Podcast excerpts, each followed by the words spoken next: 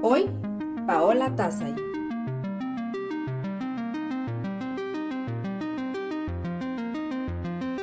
Yo soy Marta Cecilia Soto, por si estaban con el pendiente.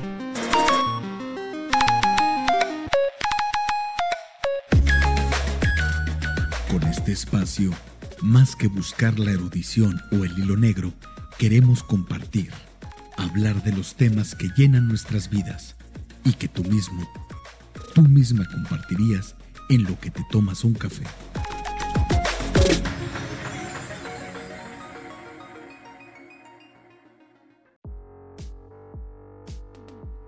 Hello chiquitines, pues eh, buenos días. Yo siempre digo la buenos días o buenas tardes dependiendo de la hora a la que entreviste. Entonces el día de hoy pues también me tocó entrevistar a una persona por la mañana. El programa pasado les comenté, estando con Dorian Castelli, que venía con otra artista, nada más que ella pues se dedica a la música. Paola Tazay, buenos días.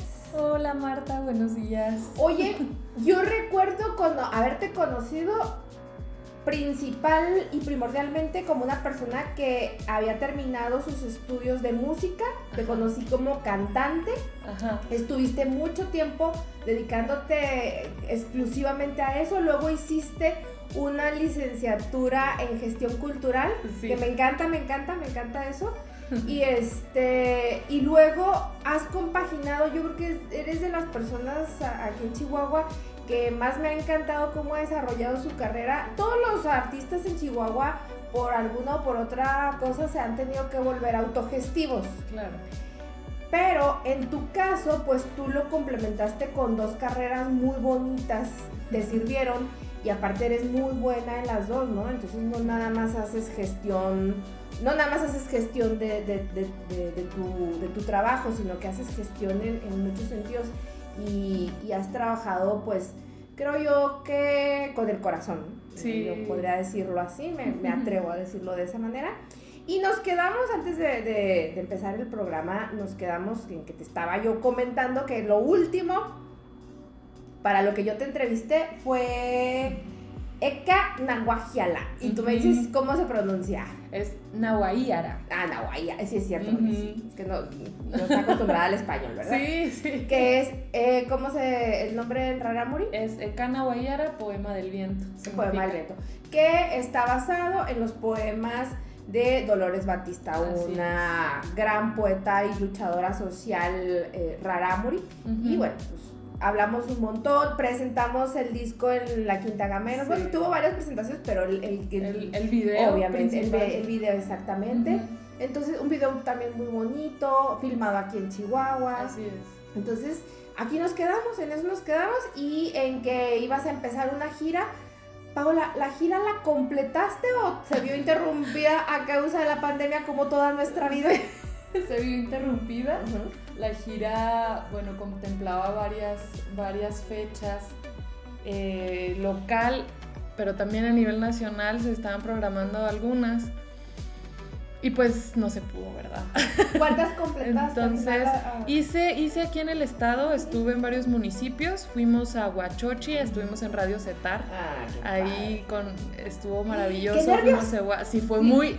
Yo creo que fue el concierto donde más me puse nerviosa. Claro, porque estás en, Porque la, en era el mero corazón. En el mero corazón de la sierra y además con puro público de pueblos indígenas. O sea, y no nada más Raramuris, también había Odamis, había este, Sí, Pimas, Guarichí Guarijós. Todo. Exacto, entonces, este, bueno, no sé si Pimas, pero, pero Guarijós y Odamis Pimas sí hay había. como dos pimas en, Eh, en sí, todo hay muy eh, sí, este, pero, pero, pero sí, este, mm, fue una retroalimentación muy bonita. Fue, sí me puse muy nerviosa, pero lo bueno es que íbamos, Sewa, iba Sewa conmigo, Ah. entonces Sewa, ella iba leyendo eh, parte de su obra y, de Dolores Batista, entonces fue muy bonito porque nos íbamos alternando. Claro. Entonces, y fue en el marco del Día Internacional de la Lengua Materna. Entonces, o sea, fue como parte de los festejos de Radio Cetar y fue. Y nosotros íbamos por parte también del programa de fomento a la lectura de ahí de la Secretaría de Cultura. Entonces fue como una simbiosis muy bonita que estuvo también a cargo de Gaby Trujillo. Ahí eh, ella ha, ha tenido muy buen ojo como para juntar esa- estas partes. Y pues bien bonito porque pues música y literatura, ¿no? Que son dos de mis cosas favoritas en la vida. Entonces, este, pues ahí, ahí, eh, recibí retroalimentación muy generosa eh, y también mm, me di cuenta que les gusta, les gustó mucho eh, em, y no conocían a Lolita. Entonces el hecho de que ya, oh, existe esta persona que habló de esto, pues fue muy importante para mí. Y bueno, ese fue uno de los conciertos. Ese fue en febrero. Sí, en enero y febrero fue cuando logré hacer varias cosas. Estuvimos también, ay, a ver, en varios municipios. Fue Juárez, fue Pragedis, fue, em, estuvimos en, ay, ¿cómo se llama? Este eh, Cuauhtémoc y otro pueblo ahí eh, cerca, se me olvidó el nombre. Rubio. No, empieza. Anáhuac. No. Este, allá. ya se me olvidó el nombre. Ay, Dios. Te sí, este, y mm, estuvimos tan. Ah, creo que era para Gedis ahí. Mm. Y luego estu es que no estoy confundiendo los nombres si, si en Juárez, eh, cerca de donde hay campos algodoneros, también fuimos por ahí. Por Juárez. Ah, bueno, pues antes de bueno, sí ubico, pero no, o sea, geográficamente Soy recuerdo, malísima. recuerdo ir pasando por ahí, pero Soy malísima para los nombres. Bueno, estuvimos por ahí y luego em, también estuvimos aquí en Aldama por medio del programa de eh, bueno, la división de género. Entonces, o sea, fueron como varias cosas que, se conjuntaron. lo bonito de Dolores Batista, lo bonito de haber elegido un personaje es que es muy rico en todos los sentidos. O sea, tiene, un día lo comentamos precisamente en el programa, eh, ella tiene todas las atenuantes o agravantes, como la quieran, como la quieran ver, este, de, público vulnerable, ¿no?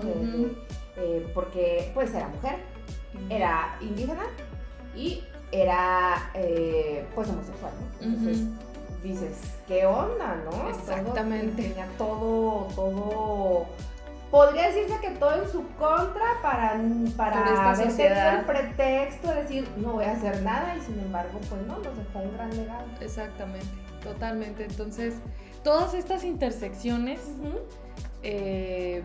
desde el punto de vista social, ¿no? Fue lo que... Mariela, Mariela Castro se sentiría orgullosa de nosotros porque acabamos de hacer un análisis interseccional. Ay, súper bien. Ahí después platicaremos. de hecho, Mariela me ha expresado eh, muchas cosas muy bonitas, ¿no? Del proyecto. Entonces sí, ha sido... Ah, pues, creo que ha sido una gran satisfacción. Ajá, después de todo. después... yo, yo insisto mucho en esta cuestión de la pandemia porque nos quejamos, yo escucho que nos quejamos, que todos ya estamos como muy hartos, muy fastidiados. Eh, estamos en un semáforo el día de hoy, eh, la entrevista ya saben que la grabo previamente, entonces el día de hoy, el, día de hoy es, ¿qué día estamos? 16, de, octubre. El día de hoy, 16 de octubre, desperté, prendí las, la, la televisión para ver las noticias, lo primero que te dicen te hacen el recuento de, casos COVID y despertamos con que ah, para el día de ayer a las 7 de la tarde, para el día 15 de octubre a las 7 de la tarde, había 490 nuevos casos registrados, o sea, diagnosticados, confirmados de COVID en el estado de Chihuahua. 490. Despertamos con la cifra más alta en lo que va de toda la pandemia. Entonces, eh, ajá, eh, se reactiva esto del semáforo y luego yo hablo mucho de eso porque creo que es de la única forma en la que puedo contribuir a crear conciencia y aparte cuidarme y cuidar a los que están cerquita de mí, ¿no? Eh, estamos en semáforo amarillo, pero la verdad es que si seguimos así nos van a regresar, entonces 490 casos es algo muy serio eh, Chihuahua ni siquiera es un estado tan grande eh, como para población. Exactamente, sí, pero en población, porque en, en, territorio sí somos. Ajá. Por, lo mismo, ¿no? Por lo mismo nuestra Tenemos más espacio. nuestra densidad de población, ¿dónde quedó? Sí, saben, antes de esto, cuando yo era pequeña, nos enseñaron acerca de la distancia personal, ¿no? Claro. Que es, pues, lo que, lo que abarca tus brazos abiertos, ¿no? Que eso es como que lo ideal en todos los sentidos, ¿no? Ahorita ya no es de que te sientas emocionalmente cómodo o incómodo con la, con la cercanía. Ahorita es, sí, ahora ya es como forzoso. Entonces, la sana distancia también abran, eh, giren ah, con los brazos abiertos y eso es lo que deben de mantener separada la gente. Entonces, eh, pues sí, en la medida en la que respetemos, en la medida en la que este, traigamos nuestro cubrebocas, en la medida en la que, en la que nos cuidemos ¿no? de todo eso, entonces Paola, ¿cómo es trabajar? Eh, bueno, porque ya regresas, ¿no? Ahorita está permitido que todas las actividades económicas estén, se hayan reanudado, pero en los espacios hay dos, hay dos eh, este, puntos aquí que maneja el semáforo amarillo. Uno es que los espacios públicos eh, ya puede circular la gente de manera normal y cotidiana, con cubrebocas y con su gel antibacterial. Y el otro es que en los espacios cerrados estemos guardando sana distancia y con aforos del 30%, más o menos, ¿no? Entonces, ¿cómo ha sido tener que regresar? Por ahí vi que estaban grabando videos nuevamente. ¿Qué, cómo has visto esta experiencia? ¿Cómo te has sentido tú? Digo, porque aparte con los artistas es muy padre hablar porque siempre pueden hablar de las emociones. sí. Bueno, yo eh, te comentaba ahorita que, que llegabas, me he sentido socialmente muy torpe, o sea, torpe en el sentido de que luego tengo, o sea, como silencios, ¿no? Así como uh, me quedo trabada. No sé, es muy gracioso. O sea, como que me estoy intentando reír de mí misma, ¿no? De eso creo que es normal porque pues pasamos tanto tiempo así como en nuestra burbujita. Que pues es normal, ¿no? Es como cualquier músculo, hasta físicamente también se atrofia uno. Eh, bueno, bueno, muchas como cosas. Sí, muy, muy curioso. Pero bueno, este, más allá de eso, en particular yo decidí todavía no hacer conciertos porque creo que sería como irresponsable de mi parte ahorita juntar gente no creo que sea lo más adecuado, aún esté permitido con el 30%, yo la verdad decidí no hacerlo. Y este, lo que hemos estado haciendo es generar videos, material audiovisual, eso ha sido desde pues toda la pandemia desde ¿Tuviste mayo. un FOMAC, ¿no? Eh, Tengo un FOMAC, el 3, ese, este ah, año. Pues el que está corriendo este Exacto, eran parte de los conciertos que tenía, que ahorita me faltó comentar. Esos fueron los que se cancelaron todos. Eran en asentamientos raramuris aquí en la ciudad. Y me pudo muchísimo porque me interesaba demasiado. Claro. Este, poder hacer esos conciertos, sobre todo por eh, lo que implica.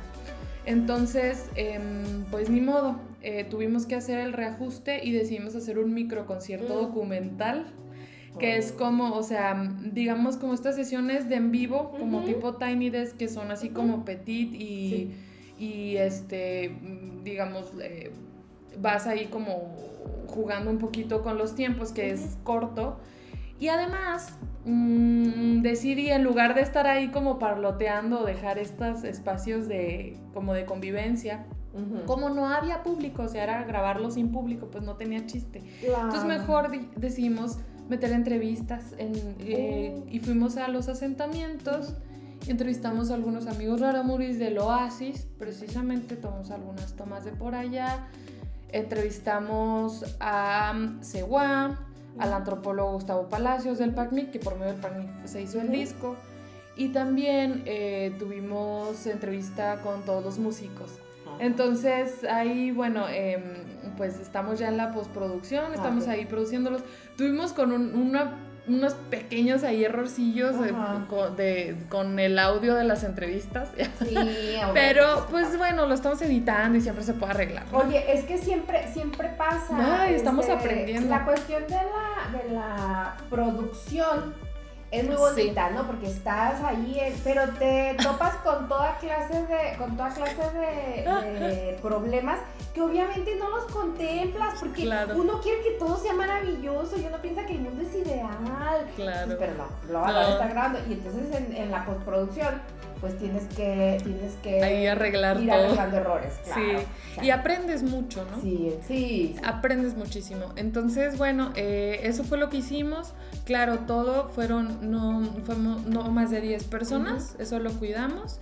En un espacio grande, fue ahí en la Casa Siglo XIX, ahora Museo Sebastián, que está muy grande la sala, esta que está al fondo. Y aparte está padre, porque si era para FUMAC. Exacto, es parte de... Y luego... Eh, bueno, eso fue el FOMAC y antes de eso logramos ganar un apoyo del el, ¿cómo? Programa Extraordinario de Apoyos el PEAC. el PEAC. Ese este, fue con videos subtitulados, videos didácticos oh. subtitulados, ilustrados. Eh, de todo el disco. Y Entonces, estuvieron pasando en el, en el fan, ¿no? Sí, bueno, fue otro Fue otro, bueno, fue otra participación. Muchas cosas. Es que luego del PEAC, este, algunos, todos los proyectos que, que tuvieron este, la oportunidad y la, la, la gran fortuna de haber sido apoyados a través del PEAC, los distribuyeron en tres, en tres grupos diferentes. Unos los mandaron al fan, otros los mandaron al, Fitch, y los otros no me acuerdo cuál, pero, pero sí, se, distribuyeron en tres, en tres festivales diferentes. Sí, en mi caso como yo pues yo, yo no sabía, yo me, yo me puse a estrenarlos por Rosalía y, o sea, de manera independiente. chiquitos, venga. Entonces ya los, los, los videos del fan, digo, los videos no los presenté en el fan porque mm. ya estaban presentados. O sea, cuando fue el ah, fan, yo ya había terminado de presentarlos. o sea, como que me adelanté. Ah, sí, tú andabas entonces, en turbo. Sí, entonces, por, pues por medio de mis redes y así. Entonces en el fan lo que hice fue socializar resultados de trabajo de gestión ah, cultural por, desde Osadía. Hice tres conferencias, eh, bueno, dos videoconferencias y una charla. Entonces hablé como de la, de la del arte como agente social, hablé sobre economía naranja y otro sobre ruralidades e identidad y ah, trabajos. Entonces fue, estuvo padre, ahí están. De hecho el otro día, no sé si fue de esos videos, pero me, me habló un amigo que, que, a su pareja le habían encargado ver un video mío en su, en su clase. ¡Órale! En la Facultad de Artes, creo que están artes visuales o algo así. Entonces dije, ¡ay, qué chido! O sea, como que ya empieza ahí a socializarse más el conocimiento. que Paula no salió de la Facultad de Artes. ¿eh? sí, no. Déjenme les cuento. sí, sí, no. ahorita estoy ahí en la maestría, pero no, no, no egresé de ahí. No egresaste de ahí como artista. Como artista, no. Ajá. Bueno, Paula, es que eres una persona que ha hecho un montón de cosas, ¿no? Entonces, por eso. Eh, bueno, ahorita estamos entonces este, en, lo de los videos. de los videos. ¿Cuándo se presentan entonces, o cuándo se socializa? Porque ahorita todo es así, socializar lo que has hecho a través de las redes sociales. que hay dos cosas que yo he visto que han que, han hecho a lo mejor de esta pandemia nuestra salvación. Yo no sé si esto hubiera pasado en el año 2009 cuando sucedió lo de la influenza AH1N1, que en realidad no fue tanto el tiempo, fueron dos o tres semanas este, de confinamiento y no todo el mundo, se redujeron muchas cosas, pero nunca fue así. pero si esto hubiera pasado hace 10 años, 11 años, que fue cuando pasó esto de, la influenza. Qué rápido. Eh, sí, y que hubiéramos, sí, y que hubiéramos, yo pues tenía a mi hijo chiquito de un año más o menos, poquito menos de un año. Entonces, este, eh, sin redes sociales y sin, y sin, sin esta virtualidad que nos ha salvado de alguna forma, ¿qué hubiera pasado? O sea, hubiéramos estado encerrados siete meses. Hubiera sido más aislados. Locura. No existía el WhatsApp. No. Bueno, tal vez existía, pero creo que nada más tenía WhatsApp estaban, había, pues sí había chats, había cosas así. Había chats, pero no era como ahorita la mensaje, mensajería instantánea. No, no, no, como ahorita que estás. Estás conectado sí. todo el tiempo. Exacto, no había, este, no sé si ya existían, creo que ya existían las redes sociales, pero no tenían este boom y no, no, no tenían estos alcances. Exacto. Entonces, eh, y bueno, eso hace por un lado, y por otro lado el arte, entonces se han conjugado el arte con la virtualidad y hemos tenido la posibilidad de, poder seguir eh, abarcando otros espacios, ¿no? Sí, la verdad es que a mí me, me esto de, de, la virtualidad sí me, sí me salvó la, la existencia en estos momentos de, literal porque pude seguir trabajando.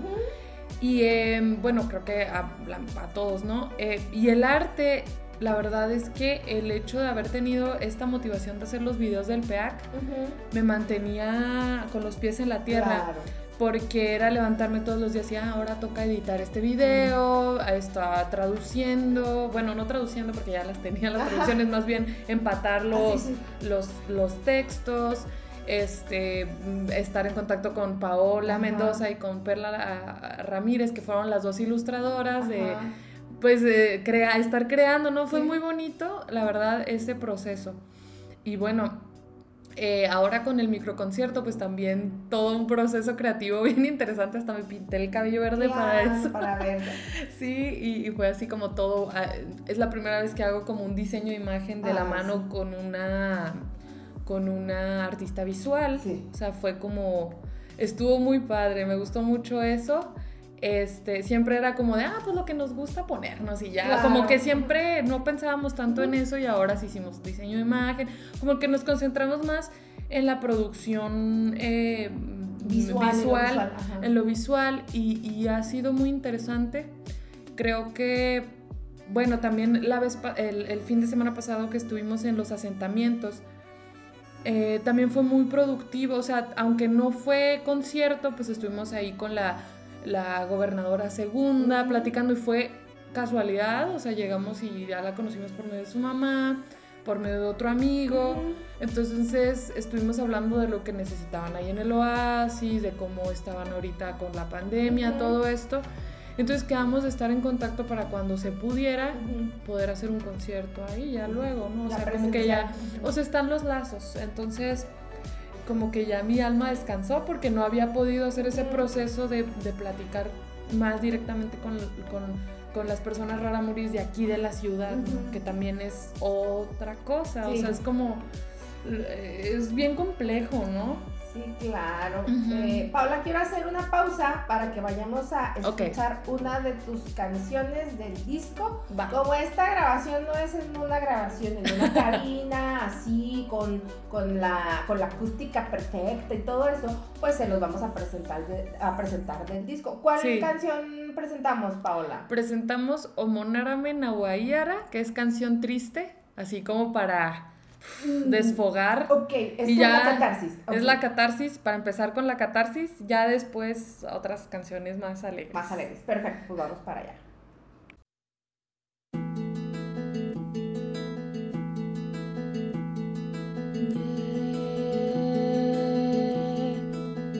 mi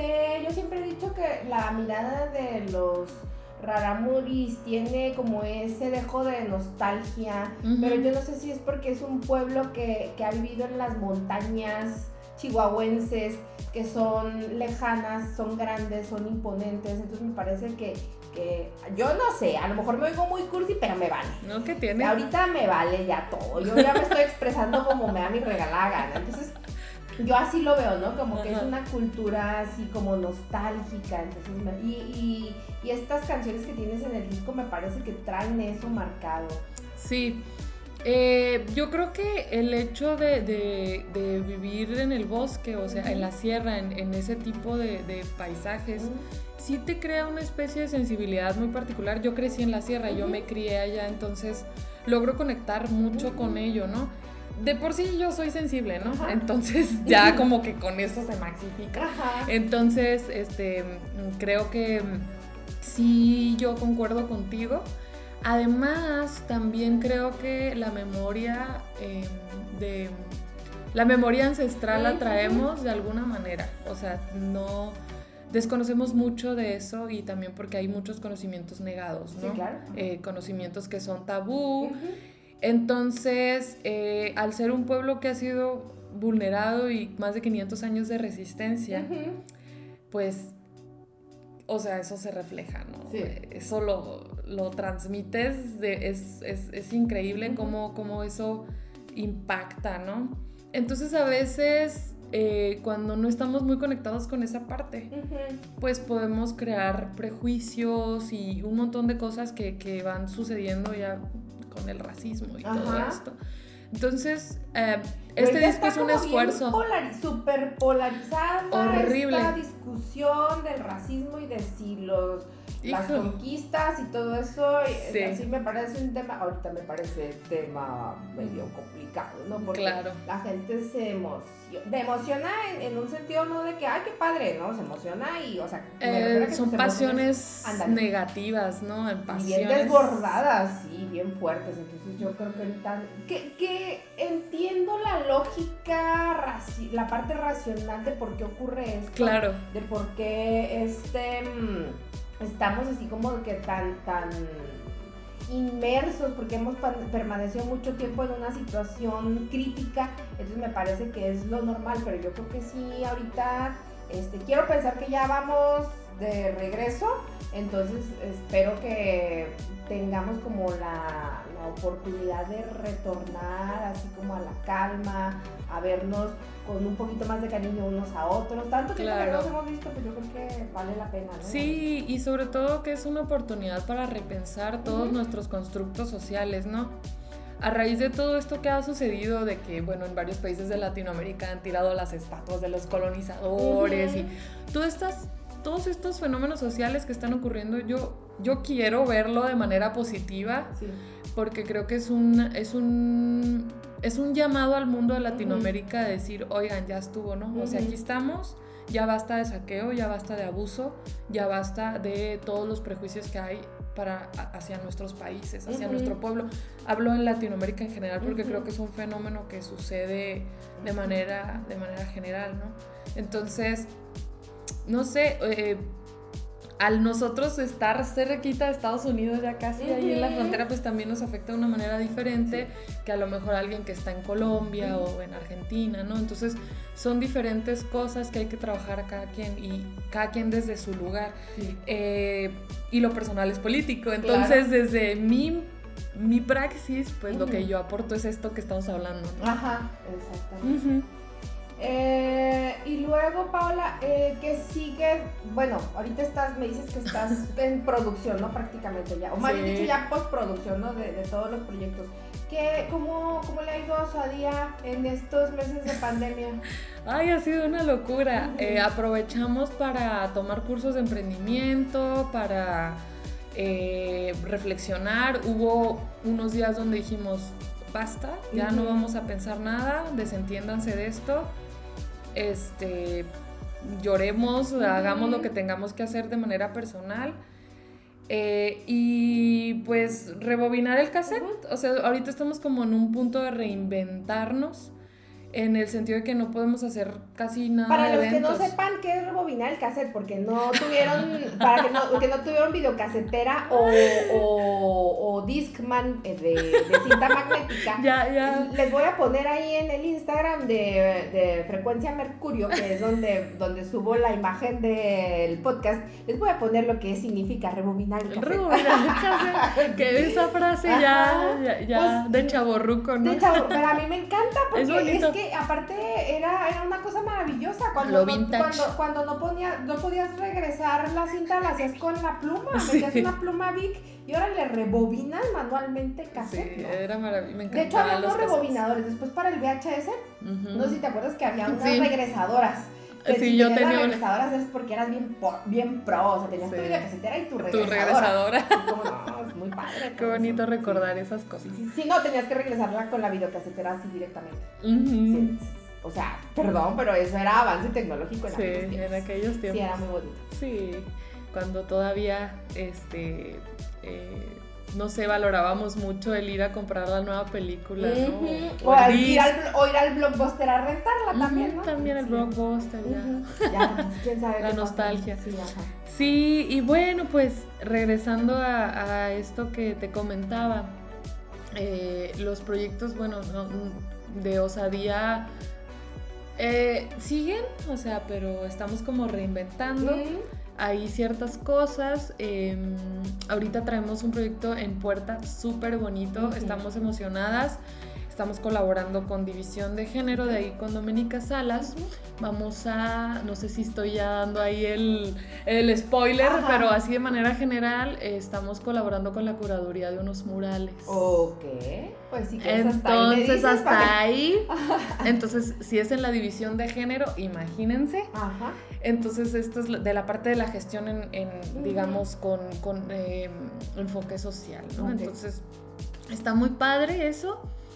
Y bueno, seguimos, seguimos en, en, pie, ¿no? Eh, hemos empezado a trabajar que prácticamente con casi nada, como todos los artistas, ¿no? Entonces seguimos en pie y, yo creo que vamos bien.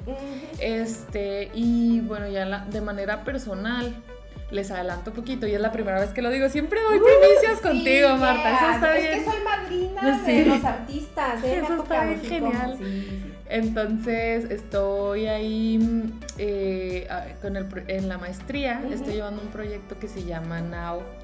Y ese proyecto, este, bueno, también lo comento porque ya va a salir un coloquio que se va a socializar en, por medio de YouTube. de hecho, el lunes tenemos la grabación, el coloquio de la maestría. Estoy trabajando con Iván Esparro, que es mi director de proyecto. Eh, es una obra musical interdisciplinaria. Uh que trabaja, bueno, a partir de, textos de, las cuatro lenguas del Estado. O sea, Raramuri, Odami, Guarijo y Pima. Y son puras mujeres los, las autoras de los textos. Está, pues, Dolores Batista, sigo con ella. Está Marisol Rivas, que ella es Odami. Está eh, Brenda Santaneño, que es eh, Guarijó.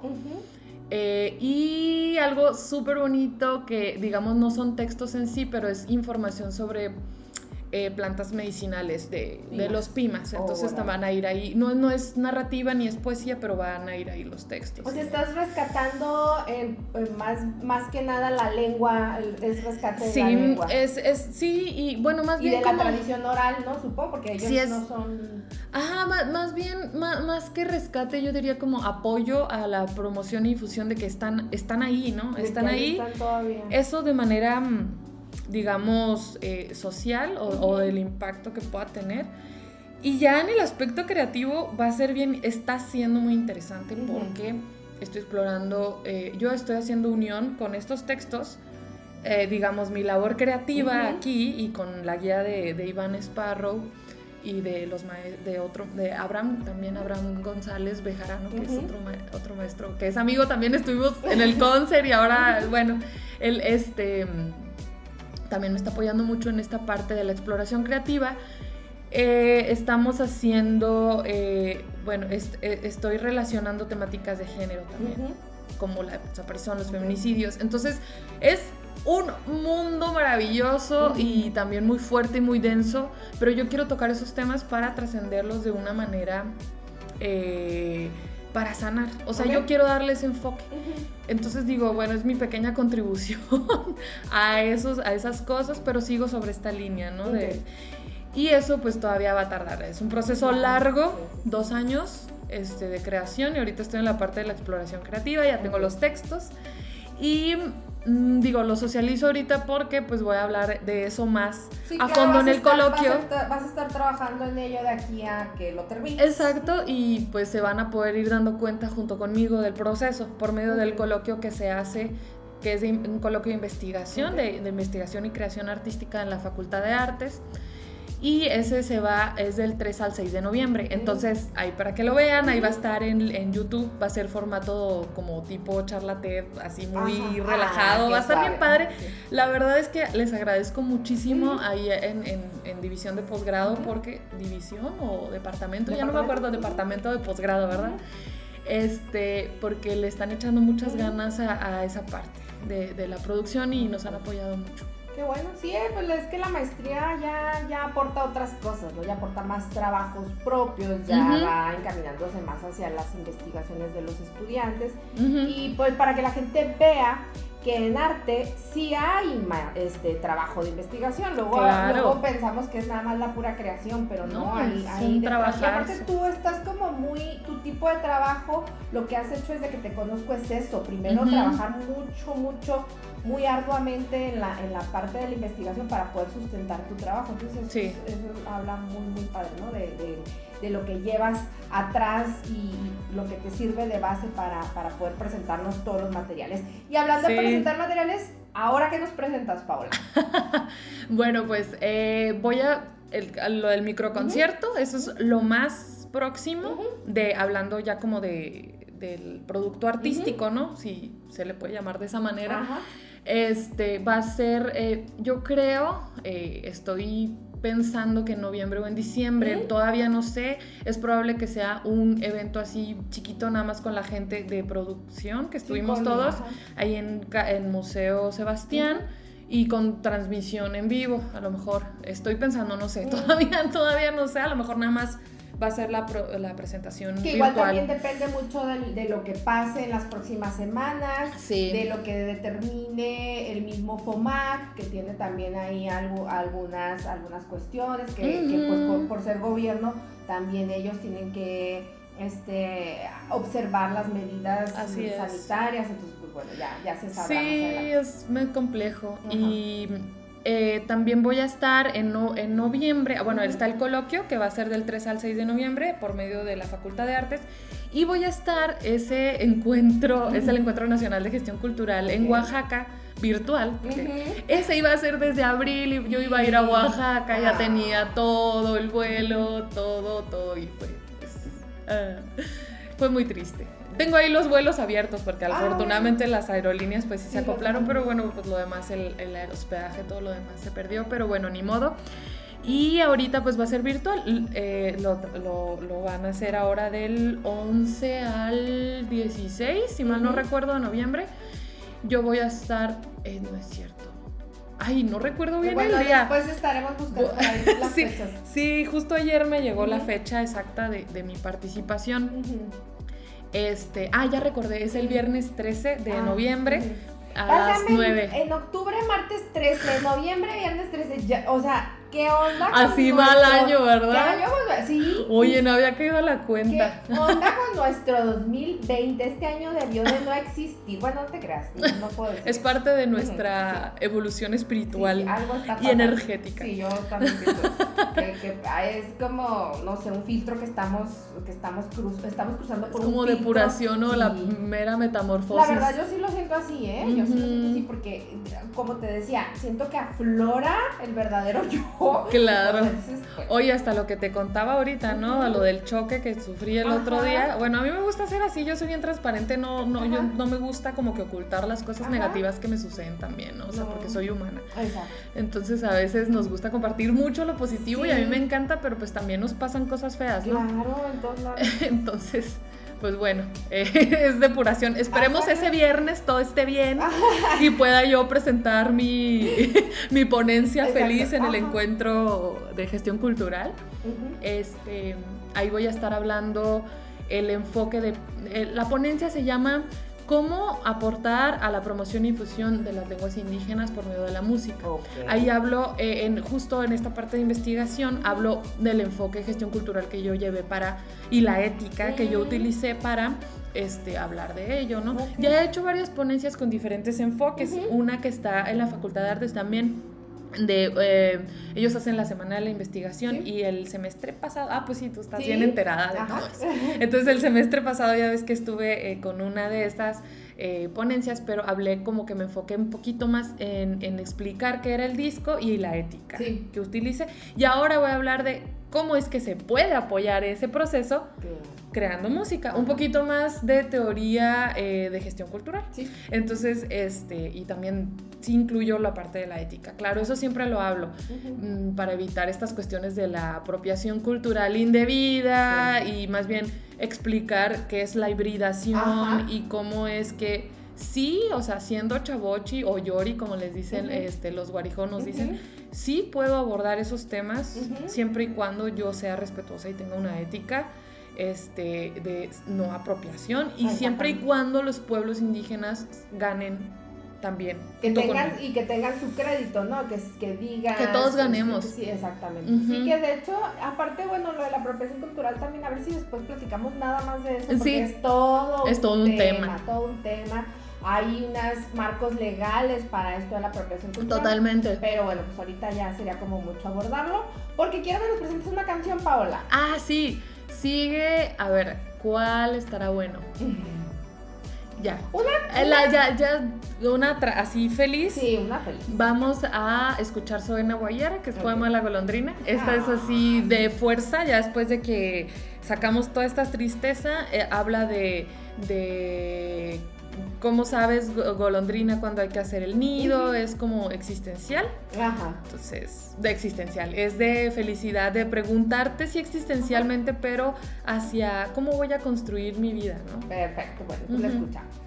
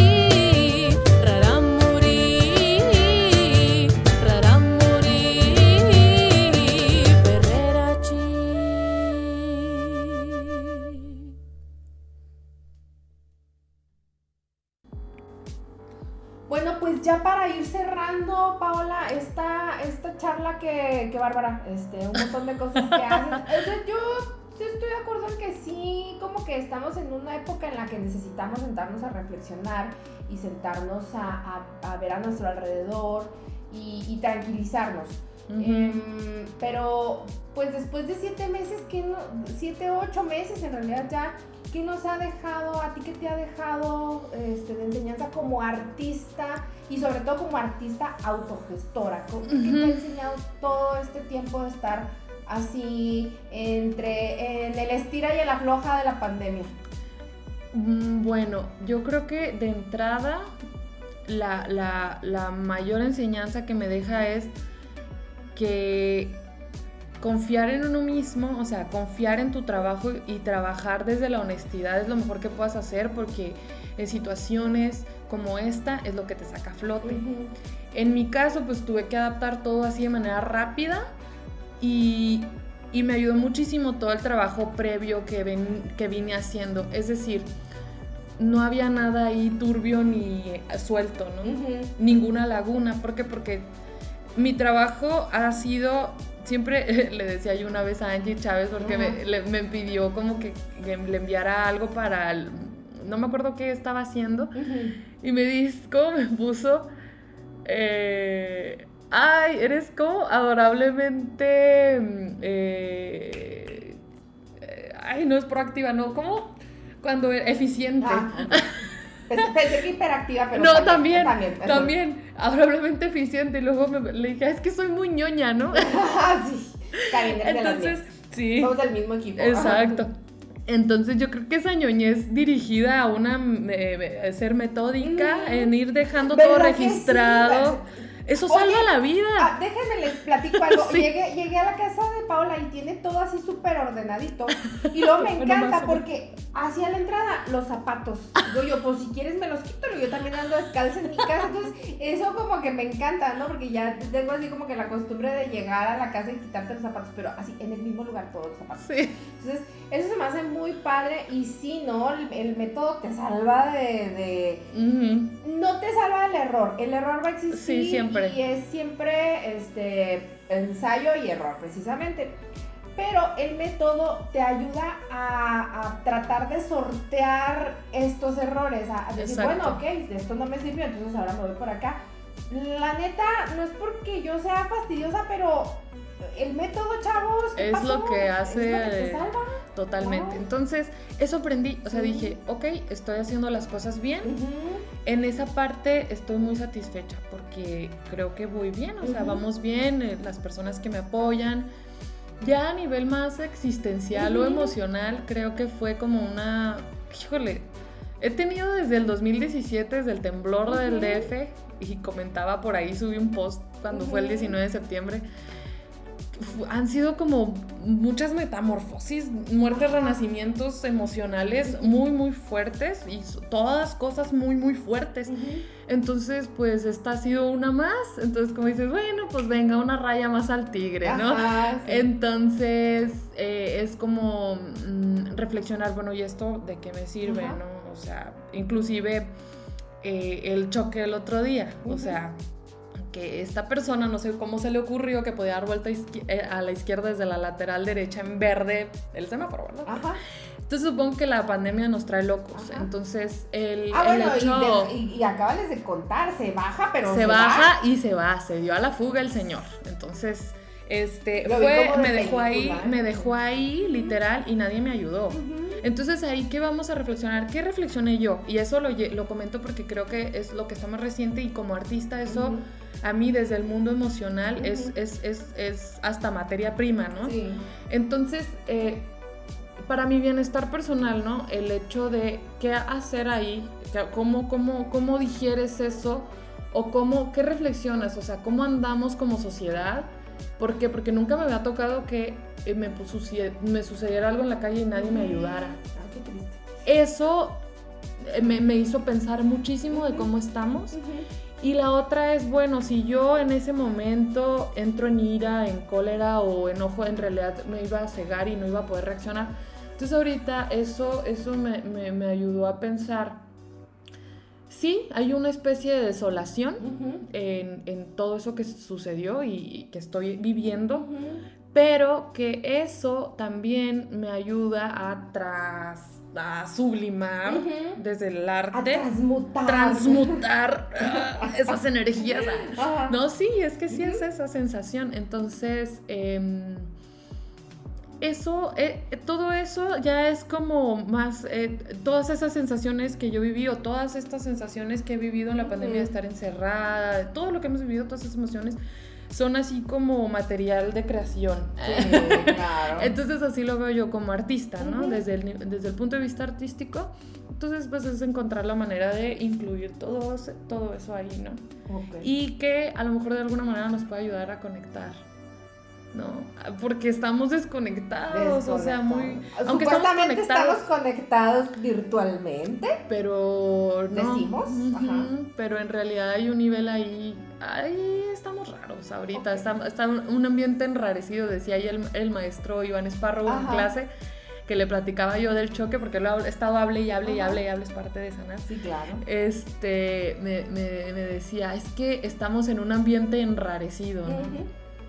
Bueno, mira, ahí te va. Como yo estoy así muy de estreno y bien chido y las alianzas y todo este rollo, con, mucho gusto eh, y para, digamos, para completar y para redondear esta parte, antes de, ya terminar y de ir con la última canción, este, les quiero compartir algo que vamos a empezar a transmitir precisamente en este podcast, que es unas pequeñas capsulitas que hablan precisamente de cómo puedes tú apoyarte del arte para trabajar las emociones. Ah, qué pertinente. Exactamente, este, pues compartidas por nuestras queridas amigas Susi Ledesma y Marcela Ochoa, a quienes les mandamos un abrazo totote virtual por compartirnos estas cápsulas con, y pues los dejo con, la cápsula y regresamos para, para ya cerrar Para ya cerrar. Hola, somos Susi y Marcela de Emocionarte transformando el arte de las emociones. Continuamos hoy hablando sobre la ansiedad. Hay momentos donde sentir ansiedad está bien. Cuando tienes una entrevista importante, un examen o cuando estás en alguna situación que sientes peligro o amenaza. Cuando estas sensaciones se quedan y se vuelven parte de tu día acompañados de tics nerviosos, hábitos compulsivos, etc., entonces es una señal de alerta de que algo más pasa en tu interior. Recuerda siempre acudir con especialistas, llevar estos procesos acompañados y guiados por alguien profesional. Siempre es más fácil. Y recuerda que en Emocionarte te brindamos este tipo de herramientas y más para que puedas gestionar de mejor manera tus emociones. Nos encuentras en redes sociales como emocionarte con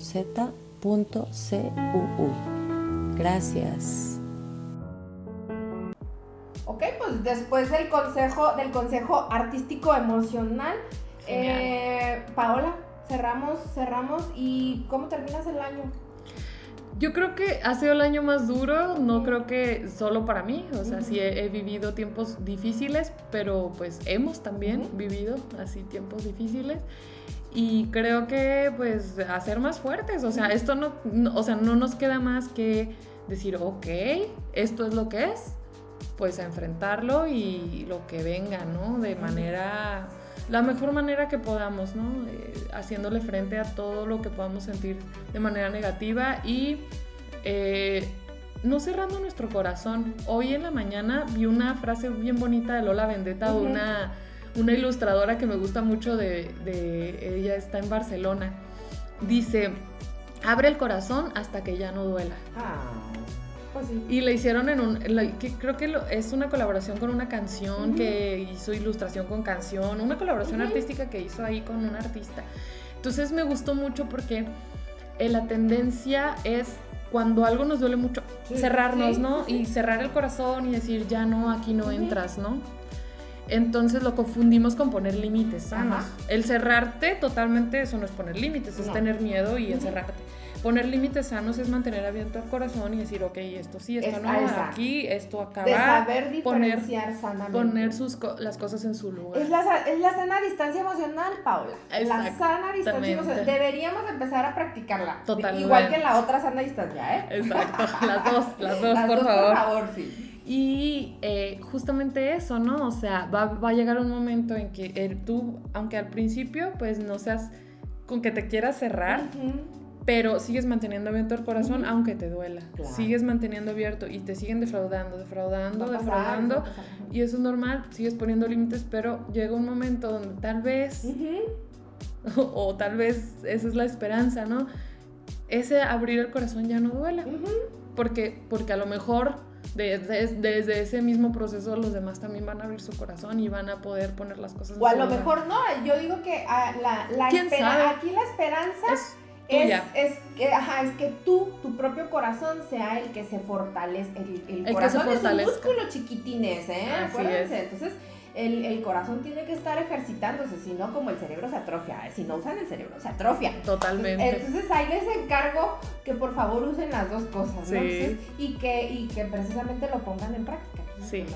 Y bueno, y, y entonces ya siguen el espíritu alegre de la felicidad. ¿Para qué vamos a escuchar? Vamos a escuchar Chogewari.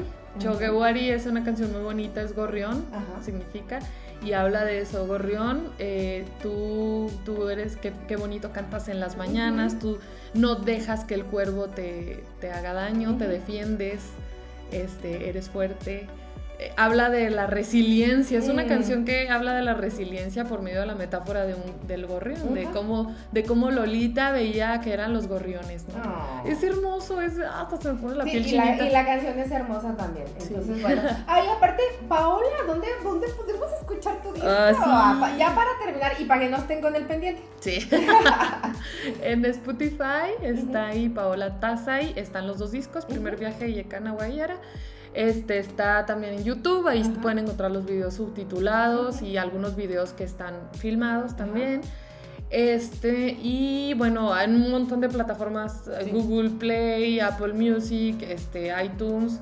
Eh, eh, todas esas. En todas las clásicas, las, las más conocidas. Pero pues como el, la más fácil o digamos la más popular es Spotify. o YouTube. Ajá. Y, y, bueno, si quieren el disco ya como eh, la cuestión de... Verlo físicamente. Ajá, ya sí, la, la, la, el placer de sacarlo de su cajita y ponerlo, eso es maravilloso. Y aparte es un, es un empaque muy bonito. Sí, es artesanal y así. Bueno, Em, eh, lo pueden conseguir, me pueden contactar a mí por medio de redes, yo lo tengo, también lo pueden conseguir en Norte 27, lo pueden conseguir en el Hojaldre, ¿en donde más está?